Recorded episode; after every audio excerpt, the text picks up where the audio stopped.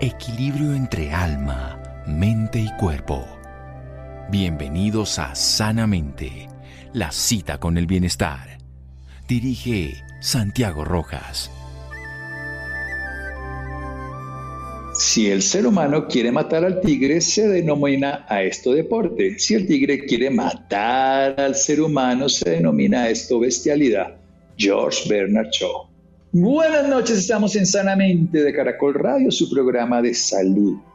Hay un tema que tocamos aquí con relativa frecuencia y que cada vez cobra más vigencia. Cuando empezamos a hablar de esto, hace unos años tendría muchas más controversias, pero hoy hay cada vez más movimientos, más conciencia, más reflexión sobre la alimentación basada en plantas predominantemente y exclusivamente en el reino vegetal, sin consumir alimentos de origen animal, no solamente de animales en cadáver, por decirlo así, comer res, comer cerdo, comer pollo, pescado, sino también de otros, como puede ser los derivados, en este caso la miel, o los productos como podría ser en este caso la leche y en otros procesos también los huevos. No solamente ahí, sino alterar algún tipo de procesos de la naturaleza que no sean de origen animal, en el sentido de no tener que ponerse ropa de cuero o utensilios y todo. Es un movimiento que ha cobrado vigencia y que tiene sentidos ideológicos, pero también funcionales y terapéuticos. Y muchas personas nos preguntan si se puede seguir una alimentación basada en plantas y ser vegano y hacer deporte, ser sano o no ser una persona enfermiza, en fin. Por eso voy a invitar a María Paula Estela, la tenemos aquí, ella es nutricionista, fundadora de Live Life. Ella, además de hacer esto, ha sido eh, practicante de, este tipo de nutrición, ha sido practicante de triatlón, es muy reconocida en las redes sociales, un gran ser humano y la saludamos con las buenas noches. Doctora María Paula Estela, buenas noches y gracias por acompañarnos. Mi querido doctor Santiago, buenas noches. Gracias por la invitación. Un placer estar acá compartiendo esta información con ustedes. Bueno, cuéntenos un poquito de su actividad deportiva extracurricular desde el punto de vista para que nos enteremos de que se puede hacer deporte de alta intensidad siendo vegana totalmente, como es su caso. Bueno, pues digamos que yo he practicado deporte desde que yo tengo uso de razón, casi siempre a nivel competitivo, desde muy pequeña jugué fútbol, luego cuando llegué a vivir a Bogotá, porque yo no soy de acá, empecé a practicar running y de ahí me casé con las medias maratones, la maratón, eh, y hace siete años migré al triatlón, que para los que pronto no saben, el triatlón es un deporte donde uno primero nada, después monta bicicleta y después trota, Dependiendo del tipo de triatlón que uno haga, las distancias son más cortas o más largas, pero son pues disciplinas bastante exigentes, ya sea por las horas que uno entrena a la semana o por la intensidad de las carreras. Digamos que las carreras que no son de larga duración son carreras que son muy explosivas, que es usualmente donde yo competí durante tantos años, que se llama triatlón sprint. Son carreras que no duran más de una hora y media, pero es siempre a tope. Y luego está el triatlón de larga duración, que son carreras que pueden durar desde 5 horas hasta 14 horas en adelante. Entonces, pues bueno, digamos que el cuerpo se somete sustancialmente a un estrés fisiológico todo el tiempo en los entrenamientos, en las carreras. Eh, digamos que implica también no solamente un tema de entrenamiento físico, sino también mental en el aspecto de que cuando tienes tres deportes, pues también tienes que tener mucha concentración, porque mientras migras de un deporte a otro, pues tienes que llevar lo que necesitas para ese deporte y demás. Entonces, eso es lo que yo he hecho hasta este momento, digamos que desde el año pasado hasta ahora pues me he tomado como una pausa importante, pero hasta el año pasado que íbamos a Canadá a representar a Colombia en triatlón, eso es lo que pues he venido como representando, como bien lo dices, de manera extracurricular porque no vivo el triatlón, eh, pero me encanta. Siendo vegana, que es lo que queremos tocar. Así es. Eso es lo que vamos a hablar del veganismo para demostrar que se puede hacer sprint, porque dicen que sí, pero para marcha lenta. Y también se puede hacer a largo, o sea, para cualquiera de las modalidades. Hay muchos deportistas de alta competitividad que son veganos y por eso empiezo desde ahí, desde una historia viva. Y ahora pasemos a la nutricionista después de un pequeño corte aquí en Sanamente de Caracol Radio. Síganos escuchando por salud. Ya regresamos a Sanamente. Bienestar en Caracol Radio. Seguimos en Sanamente. Seguimos en Sanamente de Caracol Radio, un bello ser humano, alguien que podemos aprender mucho y valorar su presencia no solo en las redes sociales, en la nutrición vamos a hablar de eso. ¿Qué significa ser vegano? Empecemos a definirlo un poco más de lo que yo dije y para poder trasladar eso a un estilo de vida y hablar de la nutrición. ¿Cómo sería una persona, un niño, una niña, un joven, alguien que quiere incursionar en este camino? Bueno, pues para mí realmente fue un camino que yo descubrí ya grande. Eh, recuerdo desde muy pequeña no tener nunca como esta, mm, esta afinidad, si así se puede llamar, por comer proteínas animales. Siempre era como una lucha en mi casa de te lo comes, te lo tienes que comer, no te levantas hasta que te lo comas. Pero yo siento que el tema del veganismo, siendo más un estilo de vida y no solamente un tema de alimentación y de no comer proteínas animales, tiene que ver un poco con esa sensibilidad hacia los demás, el entorno, los animales. Eh, digamos que hay una frase muy muy famosa que dice que si todos los matadores los mataderos fueran de, vidrio la gran mayoría de la humanidad fue, fuese vegana porque hoy en día pues realmente la gente como ir a cazar su presa, eh, degollarla, pelarla, cocinarla y comerla no es precisamente lo que hacemos. Entonces, digamos que eso abre una brecha muy grande entre decidir comer animales simplemente porque el animal llega a mi plato o porque realmente yo hago todo el proceso de cazarlo y es un digamos que es una necesidad para sobrevivir. Entonces yo creo que el tema del veganismo eh, nace en, de cierta manera como una sensibilidad hacia no querer ser partícipe de una cadena de alimentación que pues ha perdido un poco su foco y de manera desmedida. Y mm, pues yo lo vine a conocer ya adulta por un tema de salud digamos que a través de mi hija lo veo un poco también con la sensibilidad que se tiene hacia hacer una elección muy consciente de por qué lo comemos o por qué no lo comemos. Y eso se extiende a todas las áreas de la vida, no solamente a llevar ese animal al plato, sino a no vestir cuero, no tener productos que sean testeados en animales, digamos que una raza como los beagles en los perros es una de las razas que más se utiliza a nivel de la industria de cosméticos para probar en ellos, entonces pues es parte también de ese maltrato que está escondido y que uno no lo ve, uno lo ve más en la belleza, el maquillaje, las cosas que le ponen a las mujeres, pero cuando vas y miras lo que hay detrás, pues implica una cadena de maltrato que a veces no es tan visible para la gente. Entonces, pues ser vegano implica eso, ¿no? Desde lo que comes hasta lo que vistes, lo que utilizas en casa y creo que nace un poco como desde esa sensibilidad y de pronto no querer ser partícipe de eso que a veces inclusive somos partícipes pero no vemos. Lo que comemos, lo que vestimos, cómo nos relacionamos y cómo respetamos. Pasemos al punto de la alimentación. ¿Qué se come? Eh, la gente dice, pero ¿qué puede comer un vegano? siempre ha pensado en huevo, leche, carne, pollo, pescado. Mire, ahí ninguno de esos es. Miel. Pues cómo es esa alimentación, cómo es un desayuno, cómo es un almuerzo, cómo es una comida. Además, una triatlonista, les quiero recordar lo que nos acaba de decir nuestra invitada María Paula Estela. Bueno, pues mira, es muy curioso porque cuando la gente piensa en un menú de un vegano, automáticamente piensa en lechuga y tomate, ¿sabes? Como siempre nos vamos al espectro de lo más aburrido, porque en principio, digamos que las personas que no llevan una alimentación vegana ni vegetariana, y es lo que yo veo en consulta todos los días, es que la deficiencia del consumo de frutas y verduras, pues es parte de las grandes enfermedades que tenemos hoy en día a nivel cardiovascular y pues digamos que todas las enfermedades crónicas no transmisibles. Entonces, pues tiene mucho que ver con un deficiente consumo de frutas y verduras, que por eso la gente automáticamente tú le dices que quite las proteínas animales, pues piensa en que lo que queda es lechuga y tomate y se acabó. Pero la realidad es que todos, incluidas las personas que no consumen proteínas em, vegetales sino animales, pues deberíamos tener una gran variedad de color en los platos y es la invitación que yo siempre le hago a la gente. Digamos que hay una forma muy visual y muy sencilla de saber si estamos comiendo bien y esto aplica para veganos y no veganos. Y es que la alimentación inclusive de un vegano es una alimentación muy colorida, porque la variedad de frutas y verduras, sobre todo nosotros que estamos en Colombia, la variedad que tenemos es inmensa. Entonces, pues para que no se sorprendan, un triatleta come cinco o más veces al día porque el gasto calórico es muy alto. Digamos que uno de los grandes retos de esta alimentación eh, a base de plantas o vegana es que hay una cantidad de fibra bastante alta, por ende hay un nivel de saciedad muy temprano y eso hace que uno esté comiendo muy poca comida porque está lleno muy pronto. Y pues en el caso de un, de un triatleta que entrena tanto, pues necesita cubrir ese gasto de manera pues lo más cercano posible a lo que realmente gasta. Entonces hay cinco, seis o hasta más tiempos de comida, que eso en principio la gente cree que uno como te decía, come lechuga, tomate y vive de aire y ya está.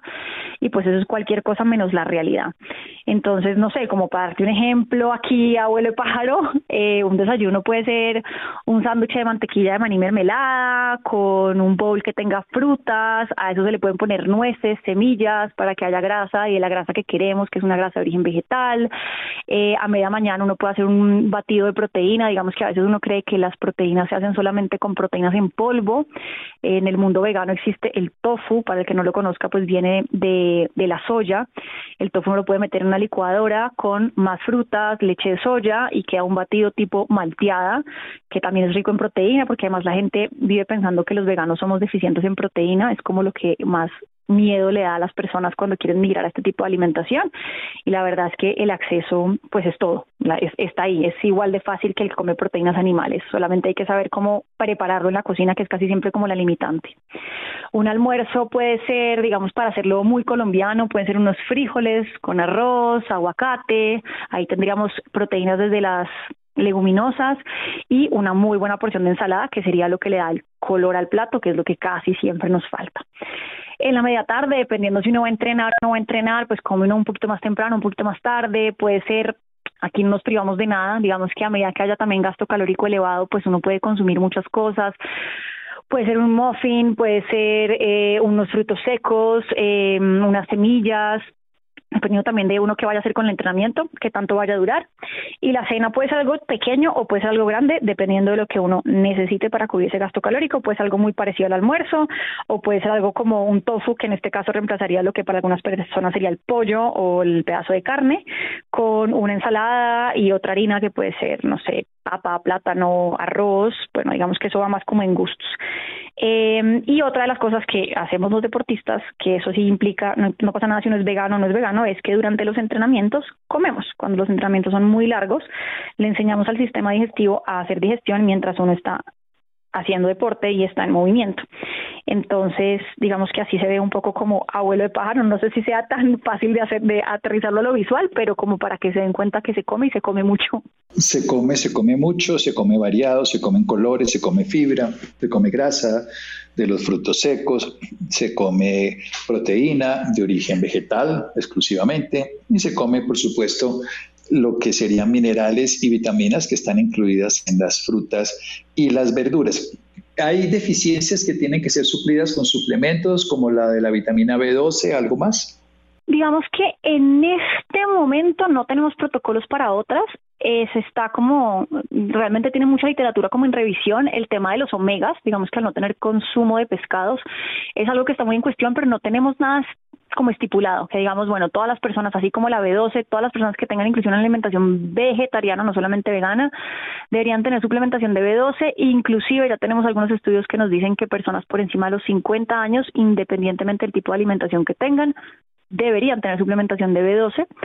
Eh, entonces no tenemos protocolos, pero digamos que en consulta sí es algo que yo hago. A nivel preventivo, eh, una suplementación de, de omegas, perdón, eh, en ciclos, no, lo, no la mantengo a lo largo del año. Em, y no hay ninguna otra específica para ese tipo de alimentación. Acá en Bogotá, pues sí tenemos una suplementación de vitamina D casi que constante para muchos pacientes por el clima en el que vivimos, por la exposición solar limitada que tenemos, pero atada a lo nutricional, más allá de la vitamina B12, no, realmente no tenemos ninguna otra suplementación. Bueno, y ya que no se consume omega 3 de origen animal, o sea, el DHA y el EPA que vienen en el pescado, las sardinas, el krill, ¿qué tipo de, aceite se consigue para que se supla y para que el cuerpo pueda producir, porque el cuerpo puede producir EPA y DHA Exactamente. desde otras pues mira, Lo que, se, lo que se utiliza como precursores de, de estos eh, ácidos grasos son semillas como la linaza y la chía, nos funcionan como precursores para que el mismo cuerpo pueda producir estas cadenas, eh, pero también se han encontrado aceites como el Sacha Inchi, no sé si lo conoces, no es tan fácil de conseguir, pero acá en Colombia pues lo tenemos como una, una fuente directa de y lo mismo el aceite de linaza. Entonces digamos que si no tiene acceso a ellos eh, por a nivel económico, porque donde estoy pues lo consigo de, de, una manera fácil, son buenas fuentes que incluimos en la alimentación. Pero cuando no tenemos esos recursos, lo que buscamos es que las personas consuman chía, linaza en alguna preparación o inclusive, por ejemplo, las semillas de chía encima de la fruta y todos estos se nos vuelven precursores. Ahora, lo que nos dicen los estudios es se vuelven precursores siempre y cuando mi alimentación sea suficiente en todas las áreas. Es decir, si yo estoy en una restricción calórica, estoy haciendo por allá una dieta súper restrictiva, loca, para perder 10 kilos en una semana, alguna cosa así, pues claramente ninguno de estos precursores entrarían a, generar la, mm, pues a ser un precursor de estos omegas. Bien, esto es claro porque es la sumatoria de muchos nutrientes, lo que da incluso el término de comida real, es comer 50 tipos de nutrientes distintos basados en diferentes orígenes, en este caso solo vegetales, pero que van a suplir porque es de a poquitos que se va a juntar. Y esto es lo que hace la naturaleza permanentemente, no con principios únicos, sino integrados. Hay un riesgo muy, muy frecuente en, en las alimentaciones particulares y es el uso de ultraprocesados que suplen y se vuelven sucedáneos de alimentos que se quisieran por sabor, por textura o por ideología. ¿Qué tan frecuente en el mundo vegano están entonces las salchichas veganas? ¿Qué, qué tan saludable sería consumirlas o cantidades de cosas ultraprocesadas? Uy, esto es algo que vemos muchísimo. Creo que tú tienes un término para eso que a mí me encanta, que es la comida momificada. y es así, realmente es comida que no tiene ninguna otra mm, a ver, digamos, no tienen una, una alimentación realmente importante detrás, más allá que una fórmula matemática que intenta suplir ciertas necesidades. Nosotros no somos, o sea, no promovemos este tipo de alimentos. Creo que pierde todo el propósito detrás de esta alimentación consciente, eh, saludable, que se integre con el lugar en el que vivimos. O sea, pierde todo el propósito realmente. Pero también somos, eh, digamos, un poco abiertos a entender que muchos de estos alimentos a veces sirven como alimentos de transición para personas que de pronto quieren empezar a dejar lo que vendrían siendo, no sé, digamos, perros calientes, hamburguesas, eh, comida muy procesada, digamos que menos procesada que esta momificada, pero empezamos a bajar el aporte de grasas saturadas porque no son proteínas animales, porque no son embutidos. Entonces, pues cumplen alguna función, digamos que no es la ideal, pero a algunos pacientes les sirve en la medida que empiezan a bajar este consumo hasta que eventualmente eh, pueden hacer la transición a este tipo de alimentación. Digamos que como todo es un tema de adaptación a nivel que las papilas gustativas se, van adaptando a sabores diferentes, pues es más fácil que la persona a través de estos alimentos luego pueda em, quedarse con una alimentación más real. No es el camino preferido, no es el que más utilizamos, pero reconocemos que hay pacientes que les funciona pero no sería la fuente si alguien está pensando en migrar a este tipo de alimentación, digamos que estos alimentos no deberían ser la fuente directa de proteína. Entonces yo compro salchichas, nuggets, eh, cosas que son todas a base de soya y un montón de conservantes que saben a pescado, que saben inclusive algunos saben a pollo, eh, pero no son pollo. Entonces, pues bueno, es una locura. Queremos comer algo que parece ser algo, pero no es algo. Al final no sabemos ni qué estamos comiendo. Sí, en ese caso la naturaleza tiene otros sabores que quiero tocar ese tema dentro de un momento después de un pequeño corte aquí en Sanamente de Caracol Radio. Síganos escuchando por salud. Ya regresamos a Sanamente. Bienestar en Caracol Radio. Seguimos en Sanamente. Seguimos en Sanamente de Caracol Radio. María Paula Estela es nuestra invitada de hoy. Ella es nutricionista, es fundadora de Live Life Nutrition. Esto es un centro de nutrición y bienestar. Él ahora nos va a contar los datos para los interesados. Ella ya lleva varios años dedicada al veganismo, además de practicar deporte de alta intensidad, de ultra corta intensidad, ese triatlón sprint o también los triatlones largos de larga duración, demostrando que el cuerpo con una alimentación basada en plantas, sin producto animal, de una manera consciente, de, relacionada más con el lugar, con sensibilidad hacia los demás, que no solamente tiene que ver cómo se come, sino también cómo se viste, cómo se relaciona con el entorno y con las demás personas, puede llevar a que se tenga la misma condición que alguien que come producto animal. Técnicamente, nuestro cuerpo le podría faltar una vitamina, no solamente a esa edad, sino después de los 50. Igual hay vitaminas que podemos suplir cualquier tipo de alimentación, como la vitamina D si no tenemos exposición al sol, en países estacionales o en zonas como Bogotá, que es cubierto la mayoría del año y no hay suficiente exposición. Vitamina D, en ese caso, en este caso la vitamina B12, que la requerimos si no estamos consumiendo producto animal y también personas mayores de 50 años y una suplencia que puede ser basada en los omegas 3 son sus precursores siempre y cuando esos precursores se combinen con una alimentación integrada. La chía y la linaza son fuentes, también está el sacha inchi, hasta el cáñamo, hay muchas fuentes que nos pueden llegar a dar algún tipo de respuesta adecuada para tener estos ácidos grasos que son biológicamente animales, o sea, somos animales, y los producimos nosotros. Digamos que el único alimento animal que se comería siendo vegano sería la leche materna, pero pues es de la misma especie y no de una especie diferente. Nos habla del uso del maní, nos habla del uso de las nueces, de las semillas como fuentes de grasa, nos habla de proteínas como el frijol, garbanzo, lenteja, arveja, leguminosas y en este caso el tofu que es de la soya y nos habla también de no entrar de manera permanente, se puede entrar ahí, de mantener el estilo de vida, de tratar de suplir con sabores, pero con tecnologías que generan lo que se llaman en este caso ultraprocesados, que yo lo defino y por eso lo repite ella en este momento como comida momificada. No, no son cadáveres, pero son comidas modificadas porque el cuerpo las puede procesar y producen inflamación y ya hay gran cantidad de investigación. Transitoriamente sí, pero quiero pasar a los sabores. Se cambia las papilas. Yo siempre le digo a los pacientes, mire, la leche materna no la vayan a probar ahora. No sabía nada. Es totalmente, pero al bebé le encanta y luego le metemos X trigomiel, X con no sé qué, X con sí sé cuándo, gaseosas y todo, y le alteramos profundamente las papilas. ¿Cómo es esa transición? ¿Cómo son esos cambios? ¿Se puede volver a degustar profundamente un apio para lo que sabe, un brócoli para lo que sabe, cualquier cosa? Supuesto, digamos que el, el tema de las papilas, yo siempre le doy este ejemplo a los pacientes que tienen una dependencia al azúcar o a la sal. Y es que si tú coges un paciente que hoy en día coge un salero y tiene el huevo de la mañana y le pone, o sea, coge el salero y le pone dos veces sal, es un paciente que si su necesidad de sal empieza a aumentar, pues te das cuenta que en tres meses ya no le está poniendo dos veces, sino que le pone diez. Eso hace que el resto de la comida ya no le, ya no le sepa, no le sabe absolutamente a nada. Entonces cada vez necesita más sal y cada vez es más dependiente. Y ahí empieza él mismo a, digamos, como a aumentar de forma controlada, porque es irónico, la, mm, la cantidad de sal que necesita para que algo le sepa. Lo mismo pasa con el azúcar. Entonces, así como mis papilas se van adaptando a que cada vez me sabe menos, o sea, yo le pongo mucha sal, pero no me sabe, necesito más, no me sabe, necesito más.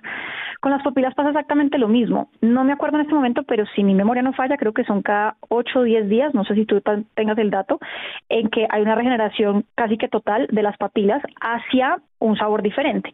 Entonces, si yo empiezo a disminuir el consumo de, mm, de sal, pues poco a poco empiezo a tener más sensibilidad a la misma. Entonces, si yo le ponía 10 veces al huevo y le empiezo a poner 8, pues poco a poco empiezo a disminuir esa sensibilidad y las cosas me empiezan a saber mejor. De hecho, hay otra práctica que es el ayuno, digamos que el ayuno total con agua, eh, de cierta forma, pues eh, resetea un poco esta, esta condición que tenemos en las papilas y cuando la persona vuelve a ingerir alimentos, la sensibilidad es toda, o sea, una patilla que no te sabía a nada porque decías, no sé, es insípida, luego la pruebas y te sabe casi que a un bombombón, porque tienes todas las papilas a flor de piel. Entonces, todo esto es posible, mm, de cierta manera, reprogramarlo, es parte de lo que nosotros hacemos en consulta, digamos, de manera indirecta, no es algo que uno le dice al paciente, bueno, vamos a hacer esto, esto para que tus papilas cambien, no, pero en la medida que vas introduciendo ciertos alimentos como frutas y verduras, bajas ultraprocesados, bajas harinas refinadas, bajas el consumo de azúcar, de sal en exceso, pues claramente las papilas van cambiando y el paciente va empezando a disfrutar eso que antes te decía, a mí no me gustan las frutas, a mí no me gustan las verduras, eso no me sabía nada, empieza realmente a encontrar algo de mm, de placer en, en, ese consumo. Entonces sí, totalmente, pero es un proceso que toma tiempo, ¿no?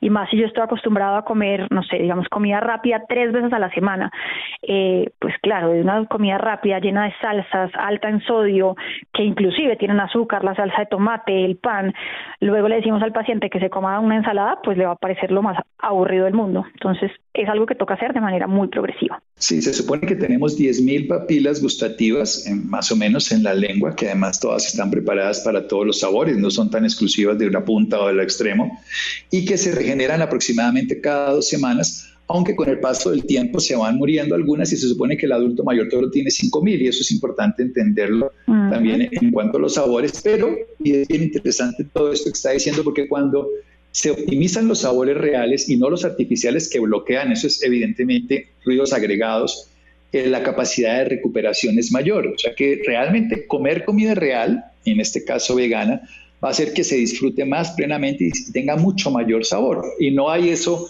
que sería ese nivel de tolerancia que nos está diciendo la sal o el azúcar, que lo vemos en todas las personas.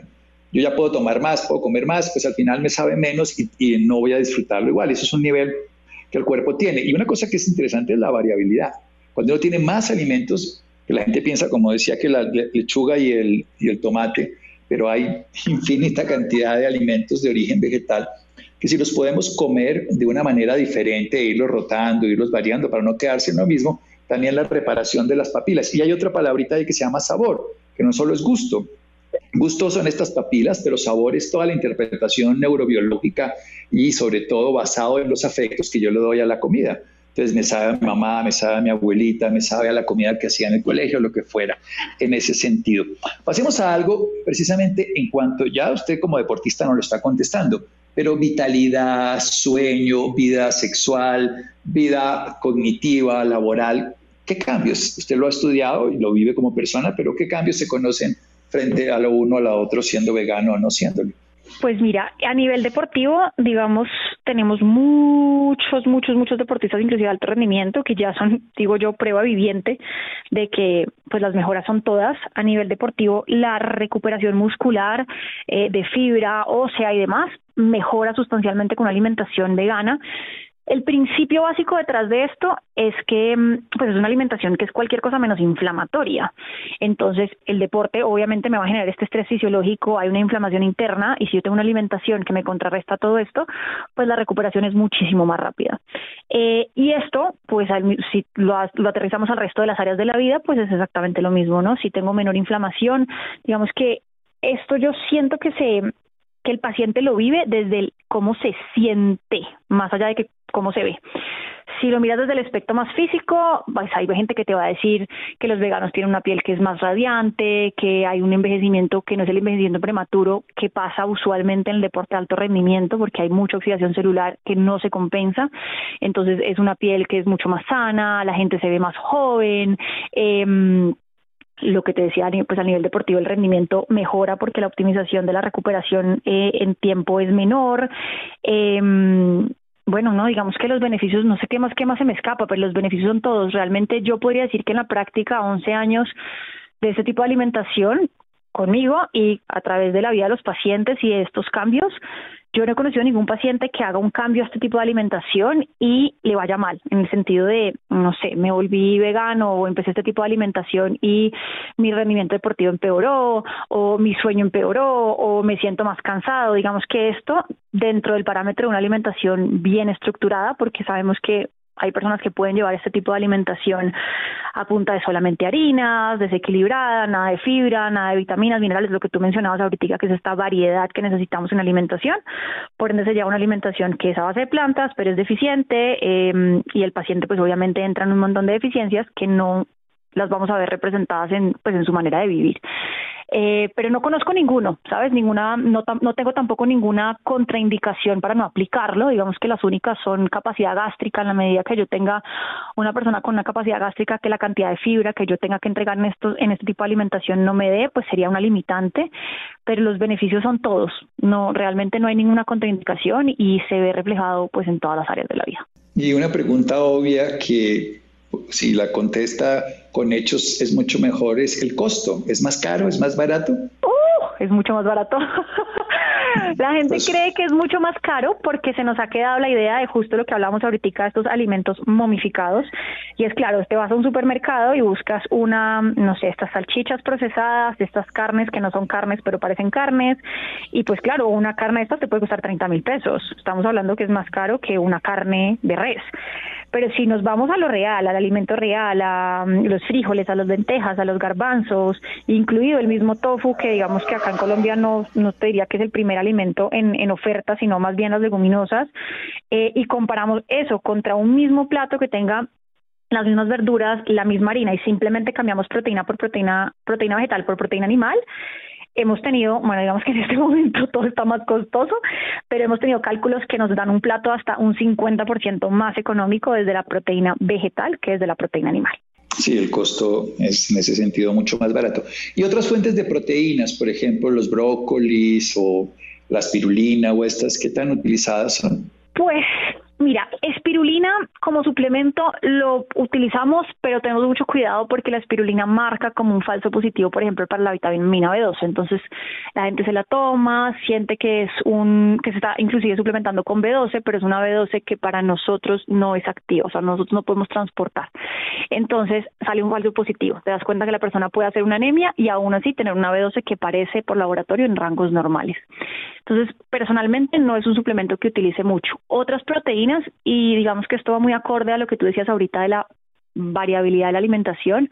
Yo siempre he visto la alimentación vegana y vegetariana como una gran orquesta. Entre uno más alimentos tenga, más los varíe de un mercado a otro en su preparación y demás, más completa va a ser la alimentación, más allá de tildarle a un solo alimento como la fuente. Entonces, no es que la fuente de proteína es solo el tofu.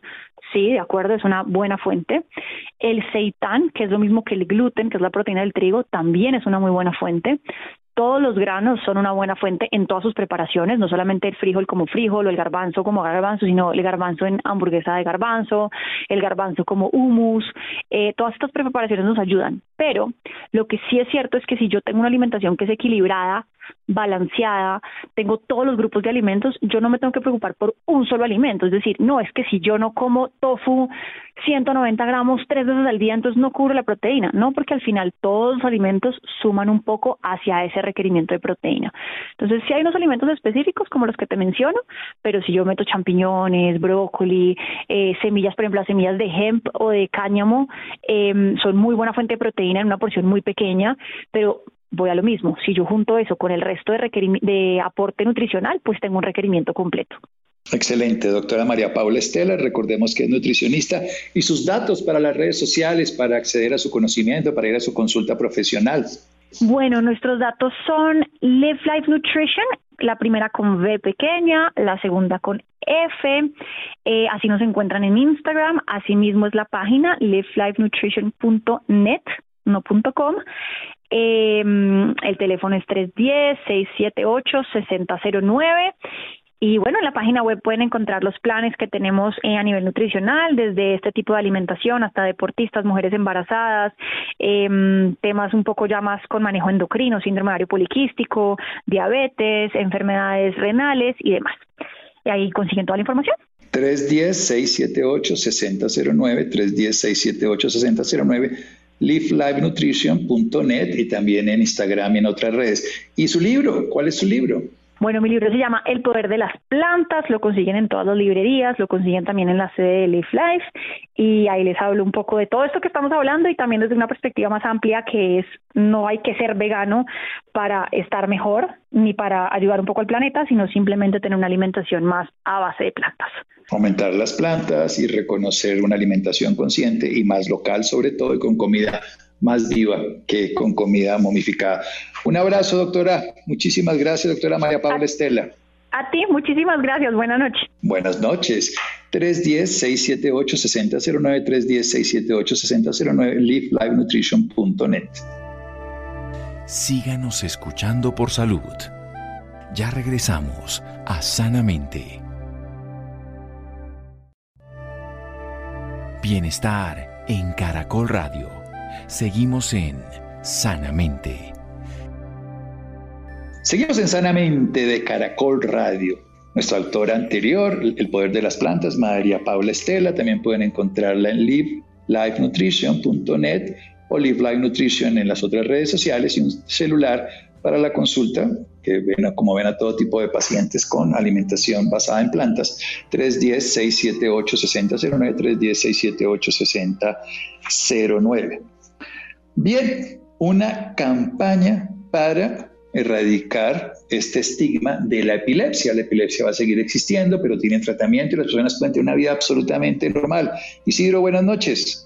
Buenas noches para el doctor Santiago y muy buenas noches para todos nuestros oyentes.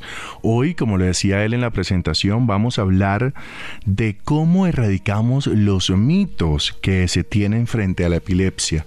Y es precisamente esta una campaña que se tiene de la Asociación Colombiana de Neurología para quitar estos estigmas, quitar estos mitos, quitar las barreras que se tienen frente a las personas que viven con este diagnóstico. Por eso hemos invitado a la doctora Angélica Liscano para hablar del tema. Ella hace parte de la Asociación Colombiana de Neurología y es la coordinadora del Comité de Epilepsia para esta misma asociación.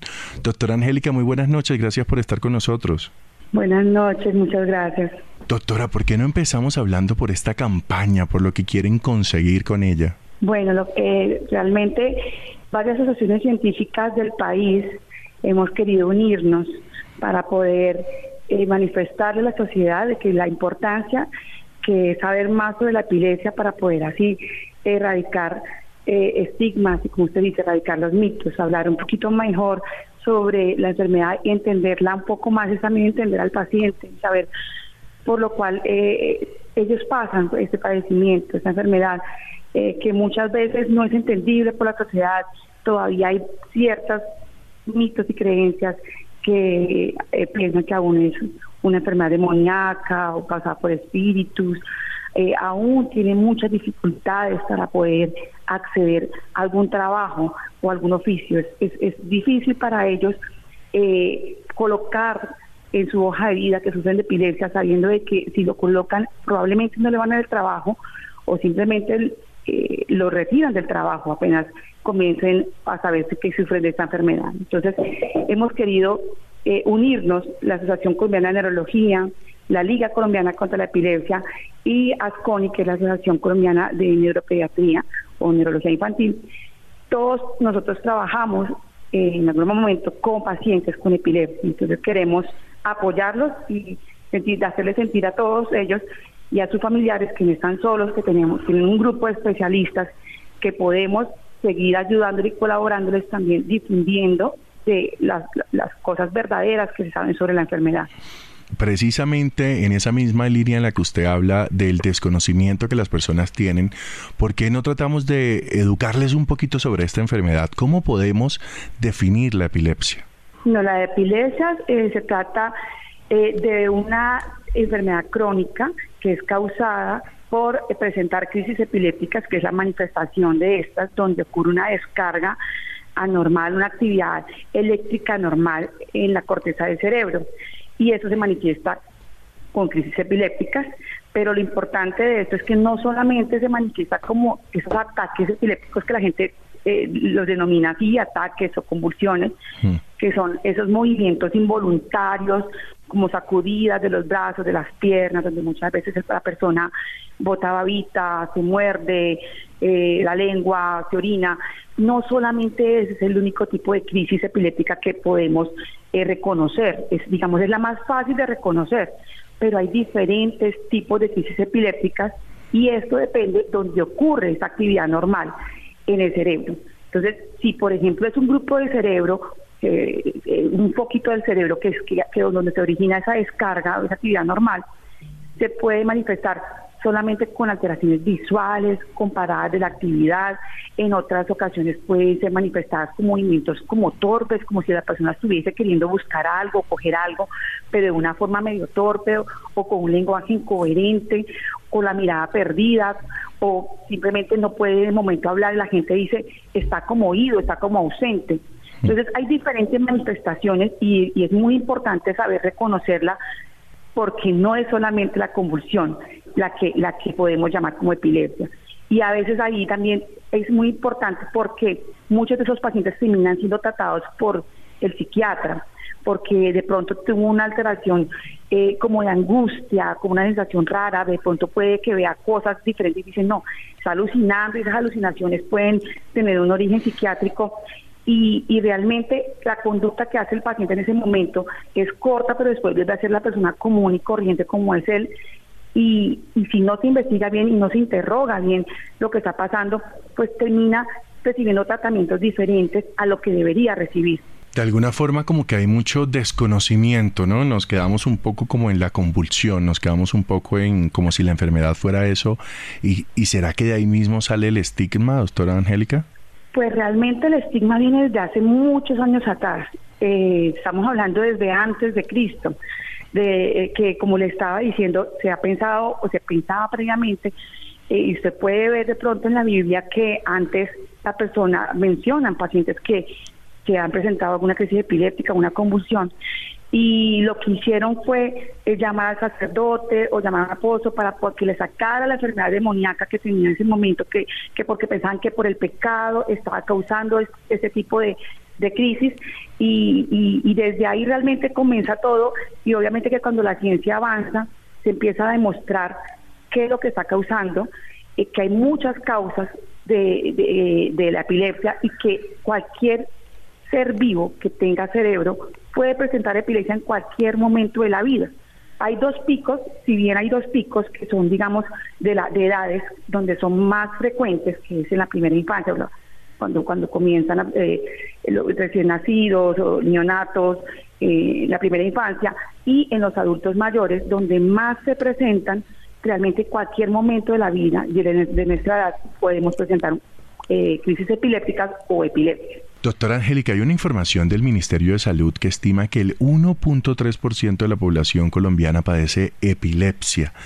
Lo que quiere decir que tampoco es que estamos hablando de una enfermedad que no se da en diferentes contextos sociales. O sea, debe haber alguien, algún amigo, algún familiar, algún conocido nuestro que viva con epilepsia, ¿no? O sea, ¿por qué hay tanta malinformación sobre una enfermedad que, por lo que da cuenta el Ministerio de Salud, pues es común?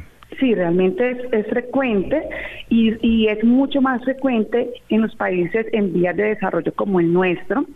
Eh, y, tiende a haber un mayor incremento de la frecuencia cuando tenemos una sociedad de bajos recursos, porque muchas veces hay una mala preparación de pronto durante el, durante el embarazo, no se toman todas las medidas adecuadas, no se hacen los controles de embarazo previos, adecuados, ni un control prenatal. No tenemos, eh, eso favorece que tenga eh, el, bebé que está en gestación eh, alteraciones, aumento de las infecciones, aumento de los riesgos en el momento del parto que puede también provocar que se presenten algunas de las causas de la epilepsia.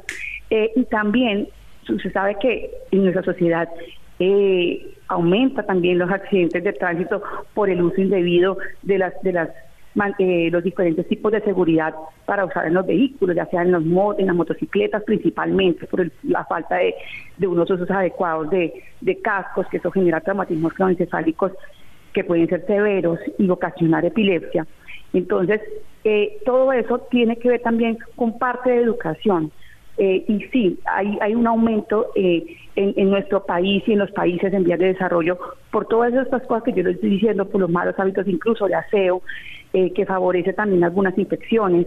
Realmente es, algo que nosotros, algunas cosas podemos prevenir, pero otras es importante saber reconocer para poder eh, en algún momento eh, acudir tempranamente a donde el médico, ojalá un neurólogo, en los casos en los cuales ya digamos que el control de la epilepsia ha sido de difícil manejo, con los fármacos, ahí sí acudí con un epileptólogo. Doctora Angélica, mm, estaba pensando ahora que la escuchaba hablar sobre todos los estigmas y mitos que hay alrededor de esta enfermedad e incluso decía usted que venía desde antes de Cristo es una enfermedad que de alguna forma tiene un estigma social muy grande. ¿Hay alguna evidencia de la salud mental de las personas que viven con epilepsia? ¿Hay alguna investigación que dé cuenta, digamos, de cómo ha afectado estos mitos que se tienen alrededor? Si hay alguna vergüenza por ser epiléptico, como de mejor no lo digo, mejor que nadie se entere, que pienso que el no saberse también puede ser eh, incluso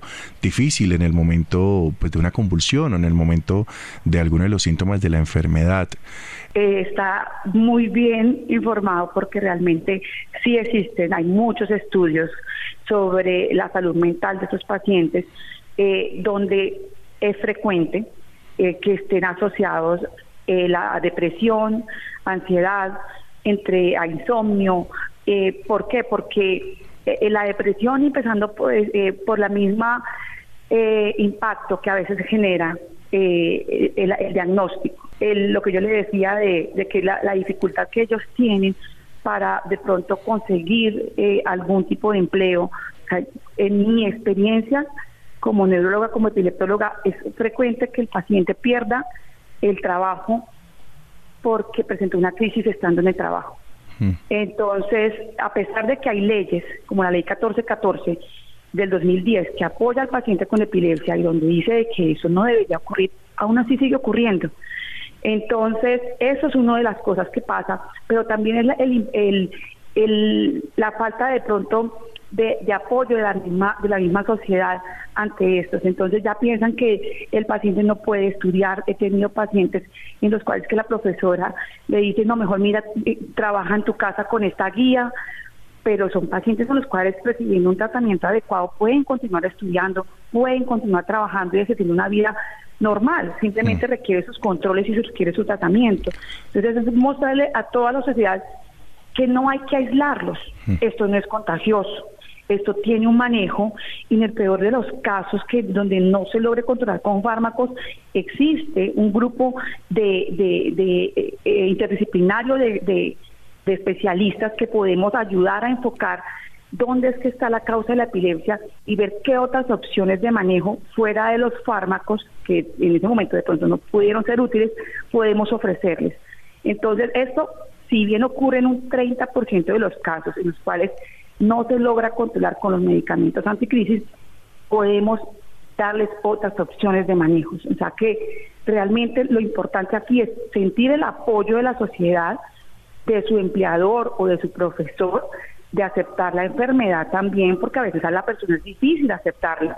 Se siente triste, no solamente por lo que yo le acabo de decir, que el empleo o el estudio, sino también por la, a veces los traumas que físicos que pueden generar ese tipo de crisis, ¿no? El sentirse que de pronto no son tan no pueden ser tan independientes y ahí también es importante la labor de la familia en que tampoco es que vamos a sobreprotegerlos y ponerlos en una burbuja. Es también darles las herramientas para que ellos continúen viendo que pueden seguir siendo independientes y que simplemente requieren el apoyo y la ayuda de alguna forma, a veces un poco más, a veces un poco menos, en el manejo de la enfermedad. Doctora, muchísimas gracias por estar con nosotros en este espacio. No, a, a ustedes muchas gracias. Muchas gracias a usted por estar con nosotros. Feliz noche. Feliz noche. Gracias Isidro, muy importante esta nota. Muchas gracias a Mario, muchas gracias a Ricardo Bedoya. Quédense con la voz en el camino con Ley Martín. Caracol piensa en ti. Buenas noches.